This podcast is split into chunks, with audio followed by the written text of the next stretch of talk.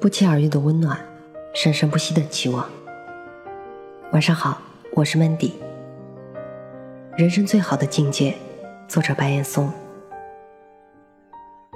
我相信我六十岁的时候，我的头发没有那么长，美貌也许还那么多，但是六十岁的体型应该还不错。坦白的说，大家看我，五十岁的中国男人都这样的体型，相当不错了。但是在这个体型的背后，是我兴奋的一句话：越自律越自由。停了雨我就跑步踢球，五十岁依然可以打大场，不是开玩笑，而且经常跟专业的一起踢。越自律越自由。我因为自律，所以我可以自由的奔跑。目前，中国超过六十岁的人已经超过了二点三亿，十年后肯定过三亿人。也就是说，仅仅从六十岁以上的人口来说，中国这个人口，如果单独是一个国家，世界前五，甚至有可能世界第三，可怕吗？我倒不觉得。不知道大家今天有没有看网上的一个表，中国各个省市直辖市的平均寿命，上海、北京都超过了八十岁，平均寿命男女全算上，这个平均寿命肯定是男的占了女的很大便宜。那也就意味着，我即便十年后六十岁了，也是世界第三国度里头最年轻的那一个。未来女性如果五十五岁退休，到平均年龄八十岁退休之后还有二十五年；男性六十岁退休，到平均年龄八十岁，退休后还有二十年。那您干点什么呢？光跳广场舞吗？今天跳广场舞的大哥大姐们。是时代带给他们的文化习惯和娱乐方式。再隔二十年，下一代人可能会有很多跳广场舞的，但是会大量减少，因为下一代人不再是集体活动的积极参与者。就像岁数大一点的，旅游的时候愿意跟团走。现在年轻人越来越自由性，没有好和不好，只有时代在洗牌，在不断的巨变。我六十岁的时候。是作为最年轻的那个团队当中的一员，我该去做一个怎样的人？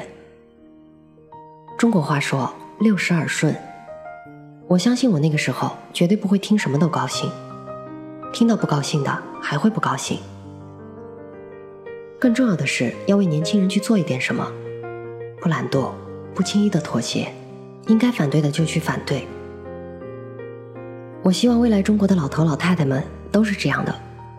体型保持的好一点，多穿点好看的，别很多东西不舍得扔，别在孩子眼中是个讨厌的父母，就像你曾经讨厌过的一样。我很喜欢十八岁时候的样子，就两句话。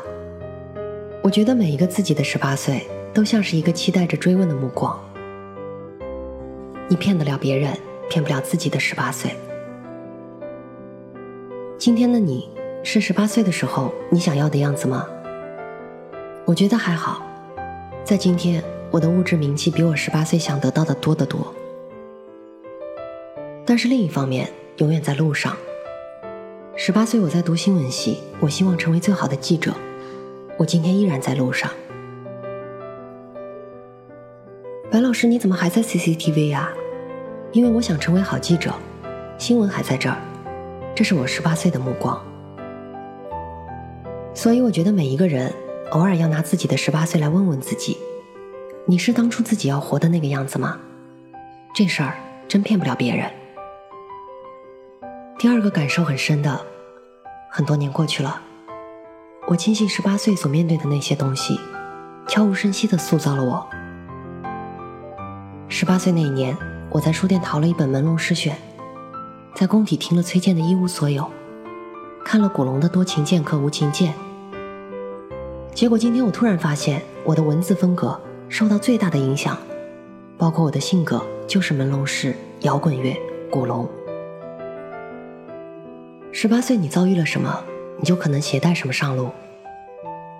我想知道你们今天的十八岁在遭遇什么呢？是不是如刀劈斧凿一样的在雕刻自己？你用什么工具？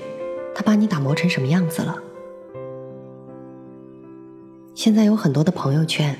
没有朋友，天天在聊天，没有在谈心。知识获取无限，离智慧很远。什么都知道，什么都不知道。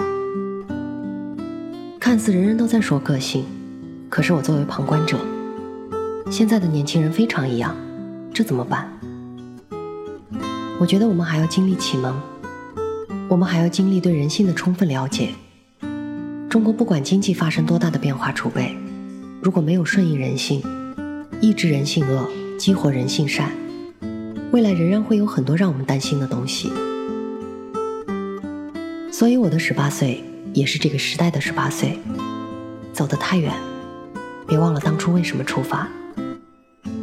现在已经被浓缩成“不忘初心”四个大字。我觉得不管走多远。每一个人都应该用你的十八岁问一问你自己。十八岁留一张照片是很好的，经常拿出来问问自己。别人说什么没有用，骗别人太容易，骗自己太难了。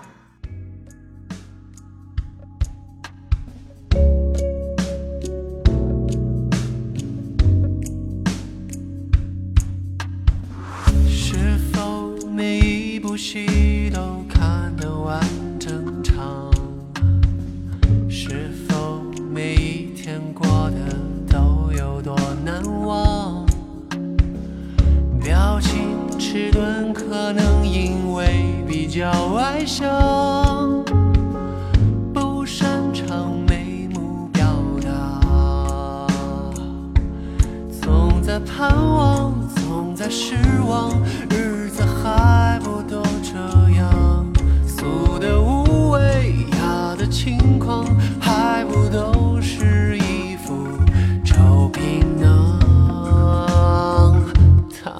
说，快写一首情歌，雅俗共赏。落笔传神还要容易传唱，上的厅堂也下的厨房，就像我一直在找的姑娘。快写一首情歌，雅俗共赏，打完字谜还要接着打榜。如果胡同弄堂全都播报，气运里居然添了些孤芳自赏。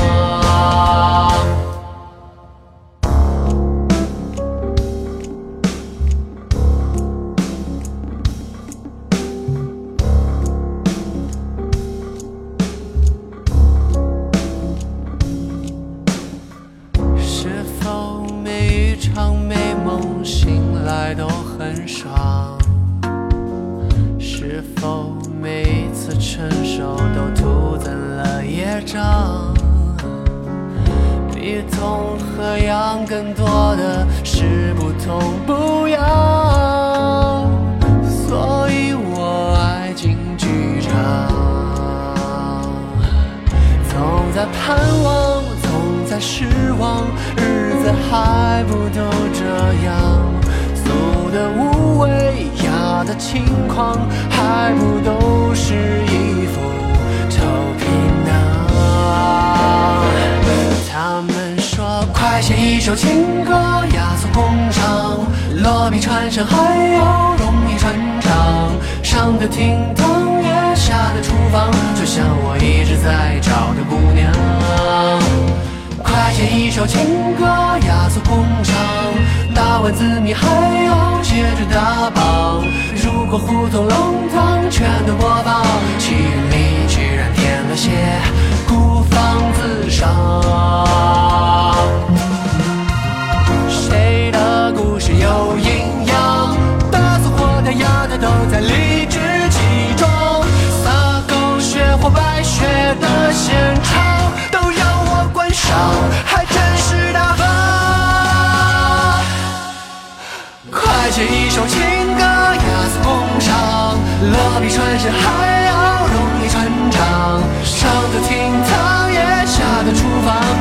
我一直在找的姑娘。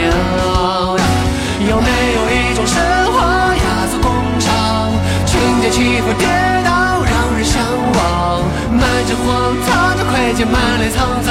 出到神经就要懂得鼓掌，别说一不在乎二没期望，太超脱，中枪中奖感觉。